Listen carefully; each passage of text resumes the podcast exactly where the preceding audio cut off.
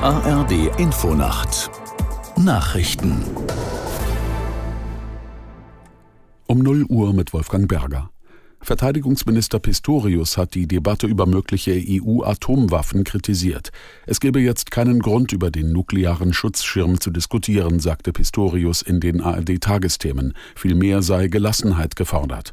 Von den jüngsten Äußerungen des früheren US-Präsidenten Trump zeigte er sich unbeeindruckt. Mir jagt das keinen besonderen Schrecken ein, ehrlich gesagt, weil ich mir ziemlich sicher bin, dass die Mehrzahl der Verantwortlichen in den Vereinigten Staaten von Amerika sehr genau wissen, was sie an ihren transatlantischen Partnern in Europa haben, was sie an der NATO haben. Und dort wissen viele, was es bedeutet, die transatlantischen Bänder zu zerschneiden oder zu überdehnen. Wer das tut, der gefährdet eigene geopolitische und strategische Interessen und am Ende sägt er den Ast ab, auf dem er sitzt. Also ich muss wirklich sagen, das sind Äußerungen, die man zur Kenntnis nehmen muss. Wir müssen einfach bei uns bleiben und nicht wie das Kaninchen auf die Schlange starren.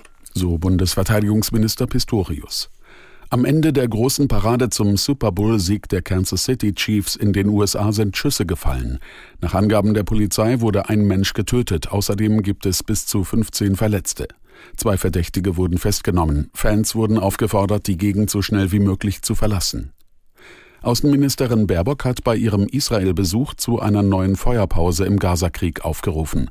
Die grünen Politikerin führte dazu heute erneut Gespräche. Aus Jerusalem Markus Sambale. Nach einem langen Tag voller Treffen mit Vertretern der israelischen Politik fand Außenministerin Annalena Baerbock deutliche Worte. Sie warnte vor einer humanitären Katastrophe mit Ansage, sollte die israelische Armee unter den aktuellen Bedingungen eine Offensive auf Rafah im Süden von Gaza starten. Außenministerin Baerbock sagte, die rund 1,3 Millionen Palästinenser, die dort dicht gedrängt Zuflucht gesucht haben, könnten sich nicht einfach in Luft auflösen. Die Menschen bräuchten sichere Orte und Schutzkorridore, wo sie auch medizinisch versorgt werden können. Die Bundesregierung senkt ihre Konjunkturprognose für das laufende Jahr. Wirtschaftsminister Habeck sagte, erwartet werde nur noch ein Wachstum von 0,2 Prozent. Dies sei dramatisch schlecht. Zuvor war die Regierung von 1,3 Prozent ausgegangen. Habeck warb erneut für eine Reform der Schuldenbremse und mehr Investitionen, um das Wachstum zu stimulieren.